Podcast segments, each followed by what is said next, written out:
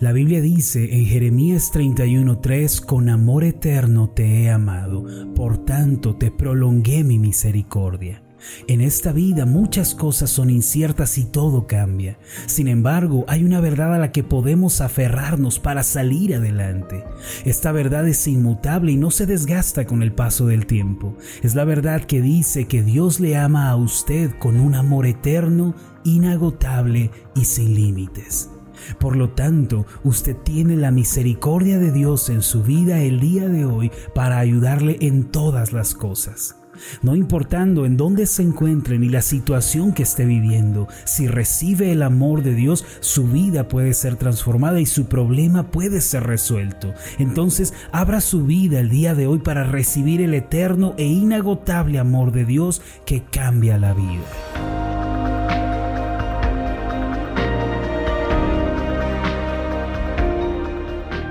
Estás escuchando Meditaciones Ascender con el pastor Marlon Corona. Acompáñanos esta semana a escuchar la serie titulada Los caminos que debemos evitar. El tema de hoy es el camino de la ansiedad.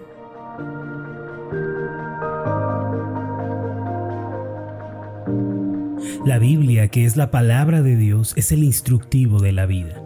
Es decir, en ella encontramos las instrucciones y los pasos que debemos seguir para vivir vidas plenas y felices. Si bien al leerla debemos poner atención a las instrucciones de Dios, también debemos considerar las advertencias que están allí contenidas. En otras palabras, la Biblia no solo contiene instrucciones, sino advertencias y juicios para nosotros. Al igual que cuando conducimos en la carretera debemos prestar suma atención a los señalamientos para así evitar los accidentes, de esa misma forma en la vida cristiana tenemos que considerar las advertencias que Dios nos provee para evitar la catástrofe y la destrucción. Proverbios 4, versículos 26 y 27 nos enseña claramente sobre las advertencias que hemos mencionado. El pasaje dice así, endereza las sendas por donde andas, allana todos tus caminos, no te desvíes ni a diestra ni a siniestra, apártate de la maldad.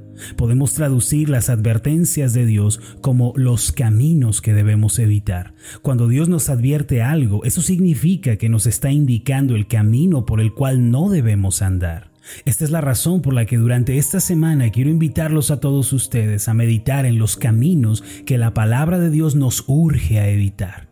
Cuando seguimos las instrucciones de Dios para la vida y por otro lado nos guardamos de los caminos que Él nos advierte, el resultado es el éxito y la paz. Preparémonos esta semana para que, como dice el proverbista, enderecemos nuestras sendas y allanemos nuestros caminos. Entonces, ¿cuáles son esos caminos que debemos evitar para alcanzar el éxito y la paz? Para poder ser verdaderamente felices y para poder llevar una vida real de éxito, el primer camino que debemos evitar a toda costa es el camino de la ansiedad. La ansiedad es un mal que destruye nuestra vida y nos hace miserables. Si alguna persona vive bajo el poder de la ansiedad o la preocupación, si ha hecho de estos males su estilo de vida, tal persona ya ha perdido la felicidad en la vida. Según el estudio del médico Walt Clement, quien es especialista en gastroenteritis de la famosa clínica Mayo, el origen de toda clase de problemas gástricos como lo son las úlceras, la colitis, el estreñimiento, la irritación estomacal, entre otros, es la ansiedad y la preocupación. Es decir, una persona ansiosa es más propensa a padecer de problemas estomacales. Esto significa que la ansiedad no solo destruye la salud física, sino que además destruye la felicidad del corazón. Cuando una persona ansiosa llega a casa, por ejemplo, todos los integrantes de la familia se vuelven intranquilos a través de sus frustraciones, los gritos, quejas y murmuraciones de tal persona. Asimismo, cuando alguien es ansioso, tampoco puede difundir paz en medio de la sociedad. Esta clase de gente provoca una reacción en cadena de mucha agitación y amargura. Agustín de Hipona solía decir que el temor es la ausencia de Dios. Esto significa que el hombre vive con incertidumbre y confusión cuando se encuentra lejos de Dios y como consecuencia llega a sentirse desamparado y olvidado. Naturalmente esto lo llena de ansiedad y preocupación en el corazón y en la vida en general. Una persona que vive en esta condición ansiosa, a pesar de que busque con todas sus fuerzas ese reposo para su alma y la paz en el dinero, en la fama, en el poder o en el placer, no los podrá encontrar. ¿Por qué? Porque el único lugar en donde se pueden hallar estas bendiciones del reposo y de la paz es en Dios. De acuerdo con la Biblia, la ansiedad surge por dos razones principales. En primer lugar, por causa del pecado y la desobediencia. Toda persona que viva en rebeldía contra Dios, siguiendo su propio camino en arrogancia y orgullo, no podrá dejar de padecer el terrible mal de la ansiedad y del temor. Mire el caso de Adán. Cuando Dios creó al hombre, lo hizo perfecto y completo. Adán no conocía ni la preocupación ni la ansiedad, pues tenía todo suplido y se encontraba cobijado por la gloria de Dios. Sin embargo, al pecar, quedó desnudo y expuesto. Lo primero que experimentó como resultado del pecado fue la ansiedad y el temor. En Génesis 3, después de que Adán desobedeció a Dios, el Señor vino a buscarlo. Sin embargo, el hombre se escondió y estas fueron sus razones. En Génesis 3.10 dice así, el hombre contestó, escuché que andabas por el jardín y tuve miedo porque estoy desnudo, por eso me escondí. Aquí la palabra miedo se usa también para referirse a la ansiedad o a la angustia.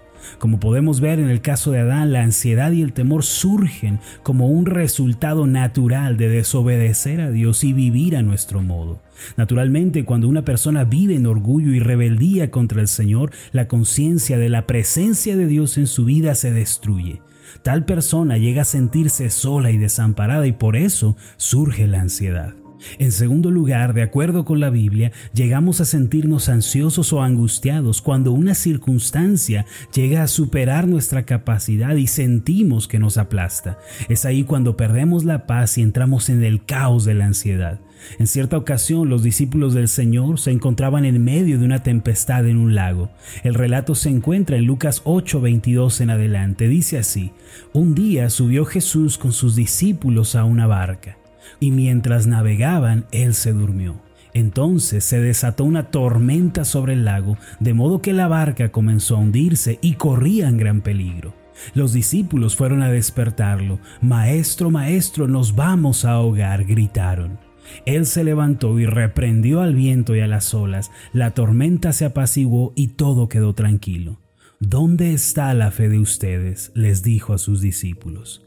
Si analizamos el relato con cuidado, notaremos que el Señor Jesús les había dado una orden a los discípulos. ¿Cuál era? Lucas 8:22, crucemos al otro lado. Sin embargo, el viento había levantado grandes olas y el agua no dejaba de entrar en la barca. Con todas sus fuerzas ellos intentaron mantener la barca a flote, pero la tempestad no cesaba, sino que iba en aumento. A pesar de esto, el Señor había dado una orden. Fue en ese momento cuando perdieron toda esperanza de salvarse y despertaron al Señor quien se encontraba durmiendo en la barca. Ellos le dijeron lo siguiente, Maestro, Maestro, nos vamos a ahogar. Mire, muchas veces, en un sentido figurado, el Señor Jesús está dormido en nuestro corazón. Esto significa que por causa de la frialdad espiritual, el conformismo, la apatía, la desobediencia incluso, nuestra perspectiva de Dios se opaca y se ve borrosa al punto de que nos es imposible creer que Él puede ayudarnos. Cuando algo así nos sucede, no podemos ver el poder de Dios y los milagros nos parecen algo lejano y ajeno. De pronto, una tempestad aparece en nuestra vida. Es ahí cuando debemos despertar nuestra relación con Dios a través de la lectura de la palabra y la oración, así como el ayuno y el servicio a Dios. Al ponerse de pie, Jesús mandó que las aguas se aquietaran y entonces se hizo grande bonanza.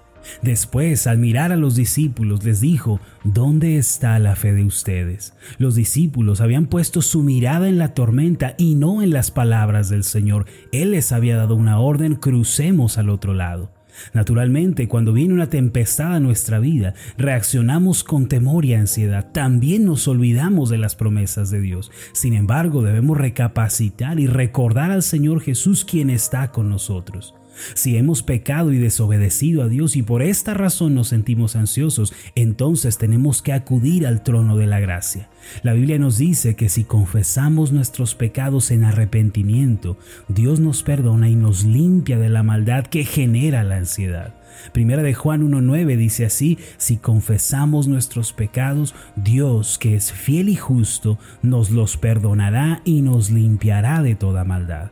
Esto es posible por medio de Cristo, quien murió en la cruz del Calvario para llevar nuestros pecados y darnos limpieza espiritual. Cuando depositamos en Él nuestra esperanza y creemos en su sacrificio, entonces somos lavados de toda culpa y condenación. No espere más, venga hoy a Cristo, venga al pie de la cruz y espere por completo en Él. Si por otra parte nos encontramos frente a una situación que nos supera, que va más allá de nuestra capacidad, entonces acudamos también al trono de gracia para hallar socorro y ayuda. Hebreos 4:16 dice así, así que acerquémonos confiadamente al trono de la gracia para recibir misericordia y hallar la gracia que nos ayude en el momento que más la necesitemos. No olvide además lo que enseña el Salmo 34, que muchas son las aflicciones del justo, pero el Señor lo librará de todas ellas. Si queremos vencer la ansiedad, tenemos que poner nuestra fe en las promesas de Dios y orar creyendo que Él nos responderá. Esto es algo muy importante. Cuando volvemos nuestra mirada a Dios y descansamos en Él, nuestra condición cambia y Él manda, como en el caso de los discípulos, que se haga paz en medio de la tormenta y entonces nuestro destino cambia. Evitemos a toda costa el camino de la ansiedad. Dios nos limpia de toda maldad y nos da la victoria en toda situación si tan solo acudimos a Él por medio de Cristo. Permítame hacer una oración por usted. Padre Celestial, en tu palabra, tú nos enseñas cuál es el camino que tenemos que seguir, pero también nos adviertes de los caminos que debemos evitar. Uno de ellos, como lo acabamos de ver en tu palabra, es la ansiedad. Tú no quieres que vivamos en ese temor, angustia o preocupación, porque tú eres un Dios de paz. Ayúdanos, Señor, a examinar nuestras vidas, a confesar todo pecado que hayamos cometido y a volvernos a ti de todo corazón, que no vivamos en el pecado y en la maldad que generan ansiedad. Asimismo, Señor, si hoy alguno de nosotros está enfrentando alguna prueba o tribulación que le supere, te pedimos en el nombre de tu Hijo Jesucristo que des fortaleza, ánimo, esperanza, gozo en su corazón en medio de la prueba Tú eres el Dios que nos libra de toda circunstancia adversa y nos da la victoria. Te damos gracias en el nombre de Jesús. Amén y amén. Antes de finalizar, lo invito a hacer la siguiente declaración. Repita después de mí. Hoy me acerco al trono de la gracia. Hallaré ayuda y respuesta. Amén.